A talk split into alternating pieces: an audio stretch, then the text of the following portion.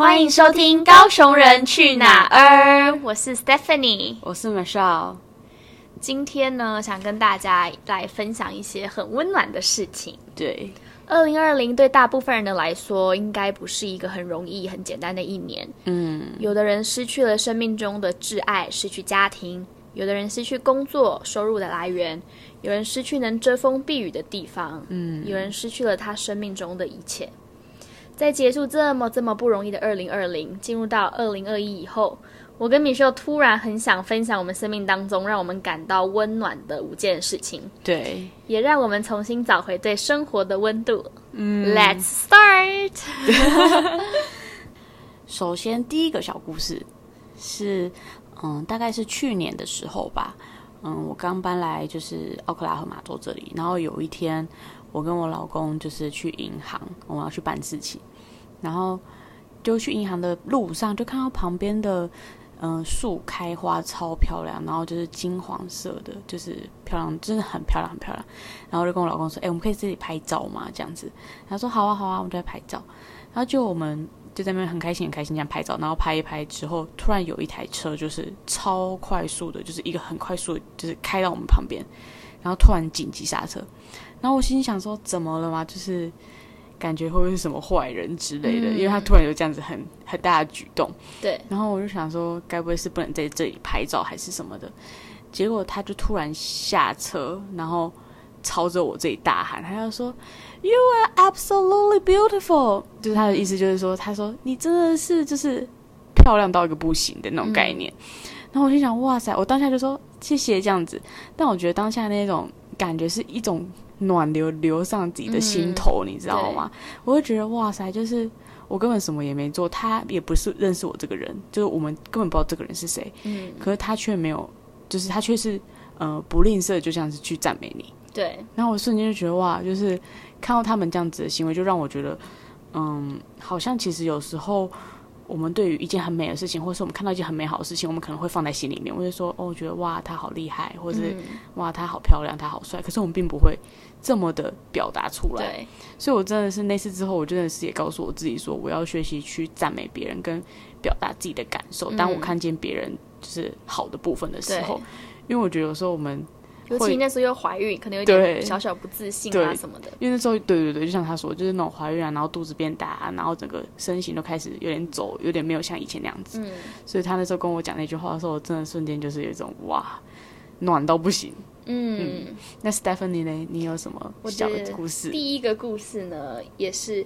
就是别人言语上面给我的一些鼓励，嗯，是之前大家可能听之前我们前几集做的 podcast，知道我曾经做过零到三岁的早教老师，对。然后那一次，呃，我带的那个机构对于老师考核这方面还蛮严格的，嗯，所以我们还飞到了大陆的其他省份，然后经过了还蛮就是密集的一些训练，对。然后我记得考核结束通过发证书的那一天呢，我们那个期的 director 就跟我说。当你看，就当看到我看孩子的时候，他看到我眼里是有光芒的，对。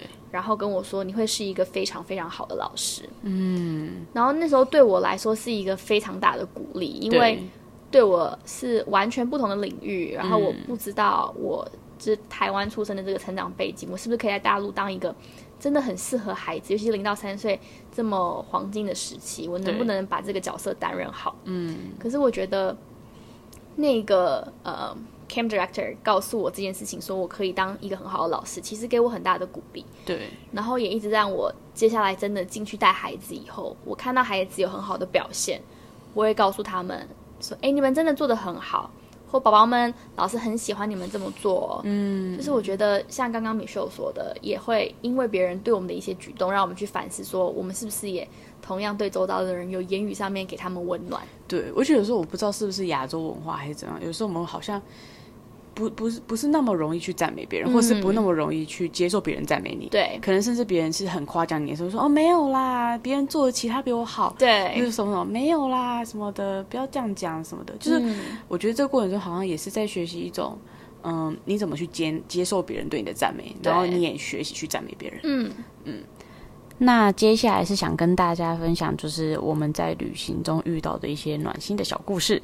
就是呃，我二十岁的时候，我想要给自己一个就是还蛮难忘的生日礼物吧，嗯，所以我就自己一个人来美国，就是自助旅行二十天左右。然后前期的部分是去找我一个在犹他州的朋友，然后找完他之后，我就呃开始了自己的旅行。然后我就坐了火车，坐了巴士，然后其实过程中就是还蛮有趣的啦。然后其中一个让我真的印象非常非常深刻，是我从一个小镇要离开，然后要坐巴士去到呃旧金山的时候，然后那时候。因为我坐那巴士就想说要省钱，所以那巴士基本上就是不太会有什么有钱人坐在上面，就是他就是可能是一些比较中低阶级的，比如说像是可能比较没有那么多钱可以就是去坐那个巴士，对，然后可能环境也没有这么好。然后其实我那时候蛮紧张的，因为车上有很多不同的人来来去去的，我其实不太敢睡觉，然后也很紧张，就是怕自己有没有下早就是错过要下车的时候。嗯，然后结果那时候。我记得我上车没多久的某一站来了一个中国大叔吧，然后他就上车，然后就看了我一眼，他可能想说我是亚洲人，然后大家都是亚洲人，所以他就看了我一眼，然后也没有太特别多说什么。然后我心想，哦，有个亚洲人，好像至少感觉有点放心。然后后来我们就车子一路开到一个中转站的时候，他要去别的地方，然后我也要去别的地方，他就突然跑来跟我讲话，他就说，嗯，你会讲中文吗？然后我就说，哦，会啊，会啊，这样子。然后他说：“哦，是哦，那你要去哪里？这样，然后我就跟他小聊天聊了一下，然后我就说我要去旧金山，然后他就说他要去呃 L A 找工作，然后我说哦好，那就是希望你很顺利啊什么之类的，然后我就开始就是开始做其他事情，就过差不多五到十分钟的时候，就有一个人突然拍我的肩膀，然后转过来就是看，哎，又是那大叔，我以为他走了，嗯，结果他就拿手上拿了一个三明治跟一个水果，他就说哇。”这给你吃，就是既然我们在这美国这么大，我们既然在这边遇到，那就算是我们有缘这样子。然后他就把那个东西给我，他说好，拜拜，那你要好好照顾你自己哦，然后注意安全什么的。然后当下其实对我来讲，我是非常感动的，因为我好久没有遇到一个跟我可以讲中文的人了。然后当下我就觉得哇，就是好像一个天使那种感觉，你知道吗？就是在我很需要的时候就很紧张，或者是有点。虽然心里没有说到到非常紧张，但其实会有一种被安慰到的感觉，所以我当下觉得哇，好感动哦。嗯嗯，那 Stephanie 嘞？我的第二个故事呢，也是分享旅途当中遇到的，就是我大二去上海交换嘛，嗯，然后交换刚好有一个假期，我就决定想要去蒙古玩玩。对。然后我记得我那时候也是因为要省钱，所以就只能搭火车，嗯，然后就要从上海到北京，北京到内蒙古，嗯，然后要从内蒙搭到外蒙的边境，然后再从边境搭到乌兰巴托，嗯，然后我从外蒙古到就是到那个边境要搭火车去蒙古的首都乌兰巴托的那个火车上面，遇到了一个蒙古的姐姐，嗯，她在大陆就是生活了大概五六年的时间，中文很好，对。然后你就告诉我哦，蒙古可能语言会不太通啊，还有一些告诉我当地气候的问题，这样。嗯，我们就聊得还蛮开心的。最后要走以前，他留了他的电话给我，对，然后说，哎，你有任何问题，你可以打电话给我，对，因为在蒙古可能如果你需要帮忙，没有那么容易找到人帮忙，对。然后当时觉得超感动，但也不觉得我会需要帮忙，对。然后。我那时候住的呢是沙发冲浪，那是一个就是可以换宿的对一个呃网站。有机会你也可以跟大家分享沙发冲浪的 经验。然后，但这个网站标榜的就是它是不收钱的。对。然后你可以就是去可能当地人家跟人家交流啊，然后聊天呐，换宿的感觉。对。但是我去蒙古住的那个呃家庭呢，他们接待了我跟一个俄罗斯的男生。对。但是在那一天晚上。就突然跟我们讲起了哦，这是要收费的哇！然后完全就是你当下有没有觉得很错，或是觉得为什么为什么？我觉得就违背了就是沙发冲浪的意义。如果你今天想要做收费的，你可以去做其他的网站，对，啊什么 Airbnb 之类的。然后，但你没有选择那个管道，你选择了用 Car Surfing，可是你现在却来这样子做。对，俄罗斯的那个男生呢就很有 guts，他就当下收拾完行李他就走人了。哇！他是就立刻。就是真的是用脚走，因为我们根本叫不到机人车，那边太偏僻了。然后我就就那时候还是觉得有一点没有勇气吧。蒙古那么大，我又不知道去哪里，语言我也不通，所以我就那天就住下来，然后也给他钱这样。嗯，隔天我想说啊，这样不行啊，就是怎么可能一直这样子给他钱下去？对，就是我觉得除了钱以外，另外一个真的是有点危险，因为他对竟然会做这件事情，我不知道他下一步他想要对我干嘛。对然后我就突然想到，哦，我手上有蒙古姐姐的这个联络方式，我就打电话给她。对，我原本是想请她帮我找一个可以住的，可能我可以负担起的一个旅馆之类的。嗯，然后我就打电话给那个蒙古姐姐，大概跟她讲一下我的情况。对然后她二话不说就说：“你现在哪里？我去接你，你直接来住我家。哇，对所以那当下听到真的很超感。动，尤其那时候我真的觉得超不知所措的，因为对那一天晚上我根本没办法好好睡觉，就觉得怎么会遇到这种事情？然后我明明已嗯经使用沙发冲浪，我也觉得我已经很谨慎了，对，没想到还遭遇到这种情况。嗯，但我后来真的去，就是蒙古姐来接我以后，我那几天就真的跟她还有她妹妹都在一起，对，然后觉得很除了被照顾以外，会觉得真的一个人在异乡，然后可以有一个人愿意敞开他们家自己的门，然后接待一个外国人，而且在火车上面认识的人，对啊，要是我如果在火车上认识，我 我也不知道我有没有那个勇气说，对，哎，来做我家。对，然后真的很真心的对待你，然后到现在我们都还有联络，所以我就觉得哇很现在还是有联络对，很珍惜这样的缘分，我想这就是为什么你这么喜欢旅行吧，。超爱，对，就是我觉得旅行真的会遇到一些，虽然有时候很有点刺激啊，就是嗯。一个人自己面对很多事情，但真的有时候你在路上真的会遇到很对你就是真的很好的人，对。然后你会发现其实这世界还是有很多很温暖，对，还是有很多好的人。虽然我们说有时候不要跟乱乱跟别人什么来往，嗯。但是我觉得还是有很多很好的人。对，那接下来的第三个故事呢，想跟大家分享，就是我记得是我大啊，我大二的时候，对对对，嗯。我大二的时候，然后某一次我去台中找 Stephanie。然后反正我去住他的宿舍，嗯然后可是隔天我有早上需要拍一个片，非常非常早要起床。我记得没有错的话，大概是我跟我朋友他们约七点多要拍那个戏，嗯然后是在台北。可是，呃，最早最早的第一班统联的车子好像是五点多，快六点。嗯然后，可是反正我总而言之就发生一些意外，就是我可能那个宿舍就出不了那个门，因为我太早要出门了，可是就出不了那个门。然后我就在那边弄了老半天，然后后来好不容易可以出那门了之后，我就赶快随便在路边拦了一台计程车，嗯然后我就跟那个计程车的大哥说：“大哥大哥，你可不可以帮我一个忙？我的车子是五点。”呃，五点四十分左右的，但是那时候我已经五点三十六分了，嗯然后说我快来不及了，就是你可不可以带我去那个台中那个草马站，赶快带我去坐那个车子？他说你确定吗？剩四分钟来不及了吧？我说拜托，我一定要真的坐到那台车，我真的没有坐那台车的话，我就我一个另外一个很重要的戏要拍，我真的没有办法。他说好，我尽量帮你好不好？然后我说好，他就以一个超快的速度那个飙车吧，飙超快，他就说你抓紧哦，我真的开很快哦。然后我说好，然后就咻咻咻咻咻咻，然后结果到那个草马站的时候，发现车子已经狗开走了。嗯然后我说天呐，怎么办？然后大哥说你要我去拦他吗？我说你有办法吗？然后他就问了一下那个人说他们是不是走某某某个交流道？然后我那个人就回答说对。他说好，你赶快上车，我赶快再带你去拦他。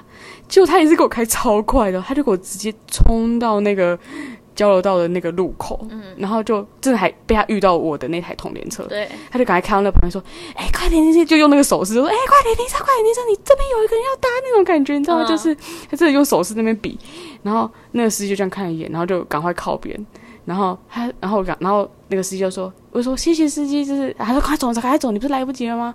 然后我说：“谢谢你，谢谢你，谢谢你。”然后我赶快上车的时候，还被那个统联司机骂了一下，他就说：“哎、你不能这样子拦车的，那有人就是就是开一个叫计程车对啊帮你拦车？” 他说这样很危险，对我是觉得这蛮危险的啦。嗯但是我觉得当下你就会感觉到那种，在你很需要的时候，就是有一个人，就是真的对你伸出援手那种感觉，你知道吗？对然后你就觉得哇，台湾人真的也是蛮有爱心，就是很热情，你知道吗？就是在你需要的时候，他没有说哈。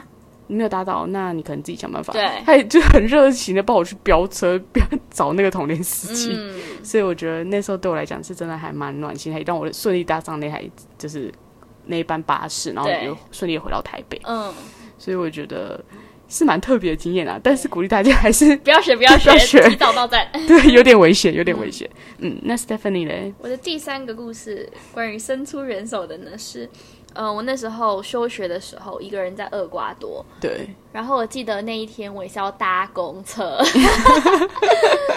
然后在那个公车，我就在那边等，就是我原本已经看好网络上有一个时间表，对，但我已经等了多等了一个小时，公车都没有来。嗯然后那一天感觉班次也很混乱，我就随便问了一个在就是附近的一个警察，然后跟他说，哎，他知不知道这个公车？嗯，但我想警察可能对于就是这些公车，他其实并没有那么清楚，对，他就去问了另外一个警察关于公车的事情。嗯，然后他们两个也不太确定，就在站在我旁边帮我查查查。对后来可能两个警察看到他们在帮我查，就又过来这样。嗯，可能一连串大概来了九个十个警察吧。好多警察然后他，都在帮我讲这件事情。后来跟别人确定，就是大概再过一个小时左右会有一班公车来，对，就是我要搭的那班公车。然后这些警察超可爱，他们也没有离开哦。对他们就怕我又搭不上，可能怕我语言啊什么的，然后他们就全部人一起陪我等。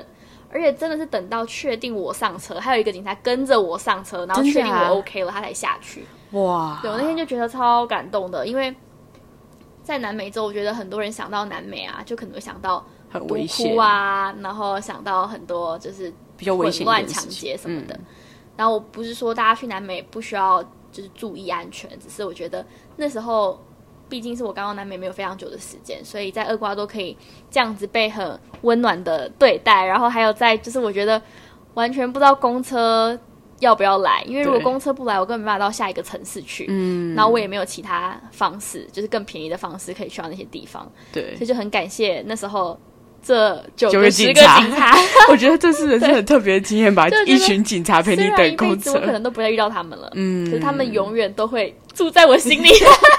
就是心里真的永远，我觉得这个永远忘不了哎、嗯就是一一种真的是很感人的感觉。，对，所以我觉得真的是在别人很需要的时候对你伸出援手，我觉得真的是完全就是非常感动啊。嗯。然后第四个故事呢，我要分享的是关于我旁边这位的米雪儿小姐。怎样？就是 要讲我什么坏话吗？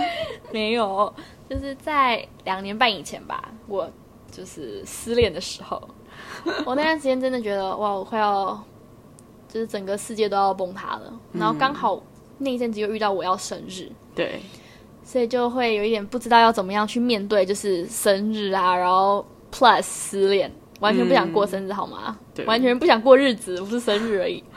然后 Mich Michelle 就从台湾飞来 San Antonio 帮我过生日，来陪我。嗯，然后那时候觉得超级感动的，因为他来就是又不是要观光，知道吗？又没有像比如说纽约啊，什么大都会博物馆啊、自由女神像啊，然后去看百老汇什么之类的。嗯，San Antonio 基本上就什么都没有。然后他就是陪我去学有了有校，NBA 的球队啦，马刺队。他陪我去学校，然后可能做早餐给我吃啊，做午餐、做晚餐这样，然后陪我去做很多我生活当中很琐碎的小事，采购啊，然后什么的。但他都没有抱怨，他就很静静的陪在我身边，然后听我说很多事情，就是让我觉得哇，这么零碎的事情，然后这么不起眼的小事，可是他却愿意飞了大半个地球，然后只为了确保我那个时候状态 OK，然后我可以这样子好像好好的生活，然后告诉我说。就是既然是你的生日，我们还是要出去玩呐、我记得我们还去什么，还去喝酒，我喝酒。就是还是让我真的过了一个很开心的，就是有被陪伴到的生日，这样。嗯，但谢谢你现在也飞了大半个地球来陪我坐月子。那你呢？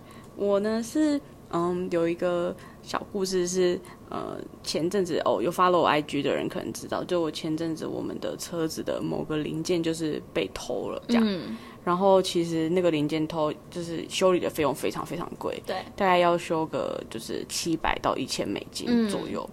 然后那时候其实当下我跟我老公非常的失落吧，对，因为我们会觉得这种钱好像是有一种，就是这个钱又不是我们弄坏的，或者是我们把这车子怎么，就是而是别人把他那个零件偷走了。嗯，然后加上因为那时候我又快生产了，然后就等于是会感觉好像在我生产前遇到这种事情，然后我们又要多一个事。等于是多花一个心思去处理，所以其实那一天我跟我老公就是非常非常沮丧，然后加上我们又问了我们的保险公司说，哎，有没有就是 cover 这个被偷的钱？然后他就说，呃，没有，因为这是我们不是我们造成，但是是我们他只 cover 我们被撞的钱，然后我们就更沮丧了，因为我们就觉得好贵，真的要花下去嘛。然后加上我老公又打超多家店，就问说可不可以我们自己带自己的零件去修理啊？对，因为这样可能会比较便宜，因为美国就是贵在工钱嘛，就是人家帮你装个东西，可能就要跟你收个两三百块美金这样。